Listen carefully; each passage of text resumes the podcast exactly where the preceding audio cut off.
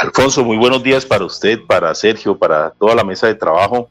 Muchísimas gracias por permitirnos hoy dar esta noticia a los santanderianos. Eh, la presencia de Gunter Pauli en nuestro departamento y en la Corporación Autónoma Regional de Santander. ¿Por, qué es importante él para que le diga a la audiencia y la audiencia cómo puede conectarse con esta importante visita virtual en el día de hoy? Bueno, don Alfonso, Gunter Pauli es considerado el padre de la economía azul. Algunos lo consideran el Steve Jobs de la sostenibilidad ambiental. Y es importante para Santander porque recordemos que estamos ubicados en el segundo departamento con mayor biodiversidad de Colombia. No obstante, es necesario que entendamos las posibilidades que podemos tener con el aprovechamiento sostenible de nuestros recursos naturales, pero sobre todo con la solución a muchos problemas que se nos presentan actualmente. Cito dos de ellos.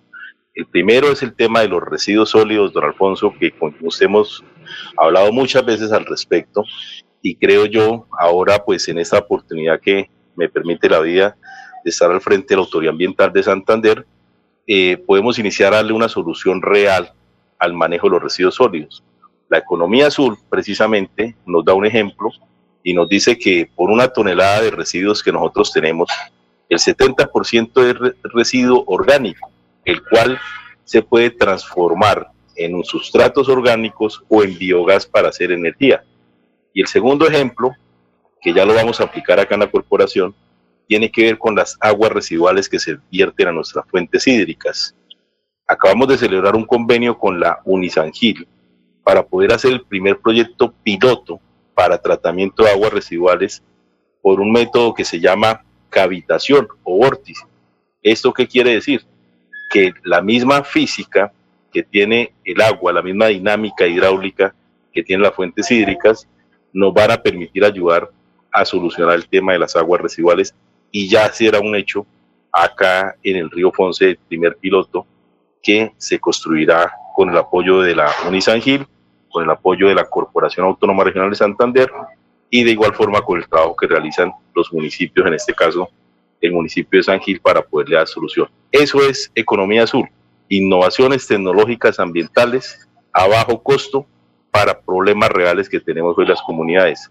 Y nos podemos conectar desde las 9.30 a través de los, las redes sociales de la Corporación Autónoma Regional de Santander, en el Facebook Live que se va a transmitir desde las 9.30 de la mañana con este personaje de talla mundial. Pertenece al Club de Roma, entre otras cosas, y se llama Gunter Pauli, el padre de la economía azul, quien estará acá en la Corporación Autónoma Regional de Santander, mostrándonos experiencias exitosas y contándonos qué podemos hacer los santanderianos para aprovechar de manera adecuada los recursos naturales de forma sostenible. Si hay, y, perdone que a veces a la gente no le gusta que uno chove chaqueta, eh, Sergio y Laurencio, pero si hay una persona que fue nombrada en el sitio indicado, fue el doctor Alecidir, porque antes de ser ah, eh, director de la CAS, nosotros conocimos al doctor Alecidir, que además tiene una hoja de vida brillante, que él empezó de cero, usted sabía que fue mesero, él se hizo a pulso y ha llegado a estas altas esferas, pero lo interesante es que antes lo entrevistábamos era porque siempre nos llamaba para asuntos medioambientales. Eh, él, opinaba, eh, le gustaba participar en foros y es decir, él llegó a su cuento, a su cuento. Eh, la pregunta es esta, y ya vamos con Sergio que tiene una pregunta y con Laurencio. Doctora Lecevir, usted el hecho de ser, obviamente es amigo de los políticos, pero el hecho de ser técnico y de conocer el tema y además haber trabajado durante mucho tiempo en él le ha permitido, los políticos lo han dejado trabajar, porque imagínese, usted maneja muchísimos alcaldes a través de la corporación, maneja no, eh, tiene una jurisdicción de casi 70 alcaldes, esos son muchos, ya la Corporación de la Defensa, por ejemplo, creo que apenas tiene 13 y es más, inmensamente más, más presupuestalmente grande hablando. En la CAS, eh, por estar en la provincia, los políticos sí lo han dejado trabajar.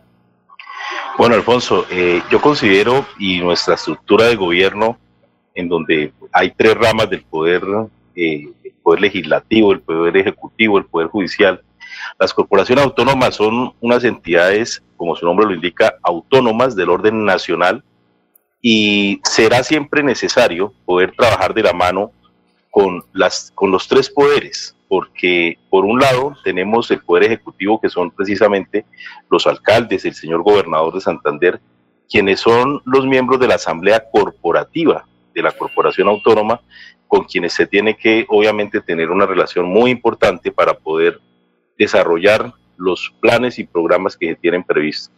Por otro lado, también está el poder legislativo, en donde están los senadores, los representantes a la Cámara, los consejos municipales, la asamblea departamental, en donde también tenemos que tener una relación muy directa y cordial para poder precisamente saber cómo se están adelantando algunos proyectos de ley. En este caso, quiero decirle, por ejemplo, el año pasado eh, se pudo sancionar el proyecto de ley de regalías en donde las corporaciones autónomas regionales van a tomar un papel muy importante en el orden nacional porque gran parte de los problemas que tenemos son ambientales, pero no habían recursos para ello.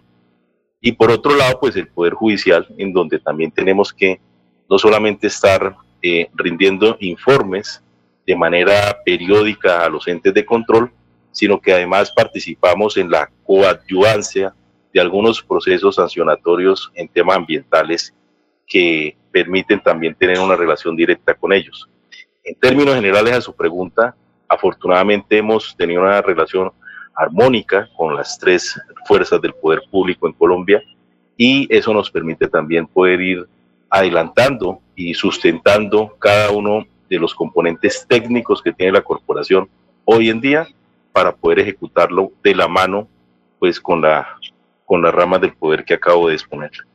Bueno, eh, Sergio, estamos hablando con eh, eh, hombre que tiene un nombre supremamente raro. Hey, él no tiene tocayo, ¿no? Heini Alexevid Acosta Sánchez. Una vez hablamos con, con él y me parece que nos dijo que su padre leía mucha, mucha literatura. En este caso yo pienso que era, que era literatura rusa, porque son nombres eh, extraídos por allá de, de, la Unión Soviética. Heini Alexevid Acosta Sánchez. A ver, don Sergio.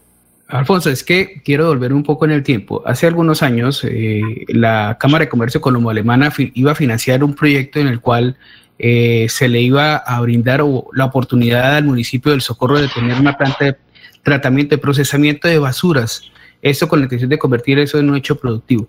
Alrededor de ello se tejieron excesiva cantidad de mitos por parte de las personas de la región. No sé si habría algún interés económico, habría otro tipo de intereses políticos frente al particular. El caso es que se dio el mito suficientemente, un mito suficientemente fuerte como para que no se volviera a pensar en el tema y hacía referencia a los olores. Eh, frente a la conferencia del señor Gunther Pauli, eh, podemos pensar que hay, eh, la corporación está tratando de, primero de crear dentro de la gente que, que, vive en la región donde tienen influencia una condición en la cual la basura la puedan convertir en un negocio, a diferencia de lo que, está, de lo que sucedía en el pasado, donde se creaban una cantidad de mitos que de alguna manera afectaban la decisión de poder solucionar el tema de las basuras a través de cosas más inteligentes? Bueno, Sergio, yo, yo considero, y es muy importante esa apreciación, y lo hemos conversado, como decía don Alfonso hace un momento, eh, hace, hace un par de años yo personalmente he estado trabajando en temas de, de manejo de residuos sólidos eh, con tecnología sueca, escandinava, eh, revisando diferentes procesos que se, que se realizan en el mundo. Y yo pienso que en su momento se pudo estigmatizar el tema del manejo de los residuos, pero hoy está más que comprobada la situación y validada cómo los países desarrollados que aprovechan el 97, 98% de sus residuos lo hacen sin ningún tipo de inconveniente. Hoy lo que buscamos desde la Corporación Autónoma Regional de Santander, nosotros tenemos cuatro ejes fundamentales dentro de nuestro plan de acción, que son el manejo integral del recurso hídrico, la conservación y la preservación de los ecosistemas estratégicos, eh, convertir a una CAS mucho más inteligente, abierta y digital, y el manejo integral de los residuos sólidos, que precisamente fue un problema identificado en la construcción del plan de acción. Esto hoy nos permite haber recorrido durante un año ya todos los rellenos sanitarios que hay en nuestra jurisdicción, revisar que no hay ningún tipo de tratamiento hoy que esté eh, de aprovechamiento que esté funcionando de manera masiva, pero también logramos identificar que hay varios proyectos pequeños de aprovechamiento de residuos sólidos que son eficientes, efectivos y son construidos acá mismo en la región. Esto nos permite entonces generar lo que se llama masa crítica de conocimiento, conocimiento aplicado, para que las comunidades comprendamos, los operadores del manejo de los residuos entiendan y los municipios y la autoridad ambiental cierren un, de manera efectiva un compromiso para poderle dar tratamiento y manejo adecuado a los residuos que generamos todos los días. Ustedes y yo al final del día hemos generado casi un kilogramo de residuo sin darnos cuenta. Son 600 gramos aproximadamente de residuos que generamos sin ningún tipo de tratamiento y eso es lo que buscamos.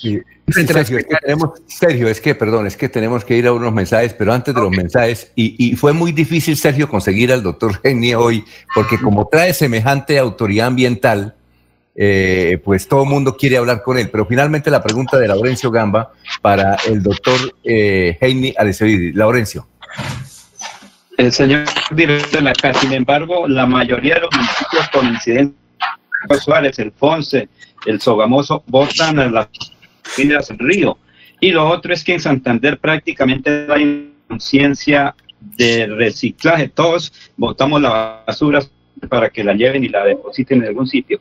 ¿Qué recursos se tienen, por, por decir algo, para fomentar, para lograr esa conciencia? Porque si no hay conciencia, proyectos, planes quedan en eso, en unos planes ahí, porque si la no los cumple, es difícil. Ustedes tienen los elementos requeridos para sancionar a quien cometa un error, un municipio o unidad.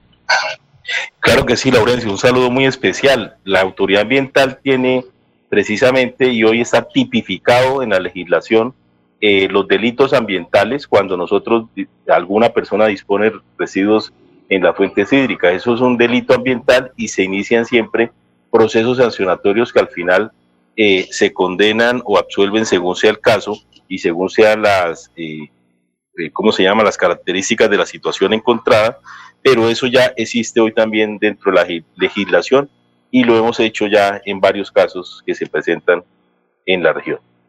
Eh, doctora Lecivil, muchas gracias. Un joven que se hizo a pulso, que logró llegar a una máxima eh, esfera del control ambiental en Colombia, como es la CAS, y puede desarrollar todos sus conocimientos. Un ambientalista neto que siempre está por la defensa de nuestro planeta. Muchas gracias por haber estado aquí en Radio Melodía. Muy gentil. Don Alfonso, usted, como siempre, muchas gracias por permitirnos estos micrófonos para darle a conocer las buenas nuevas que estamos desarrollando y en algún momento también que podamos estar nuevamente ahí en, en la mesa de trabajo.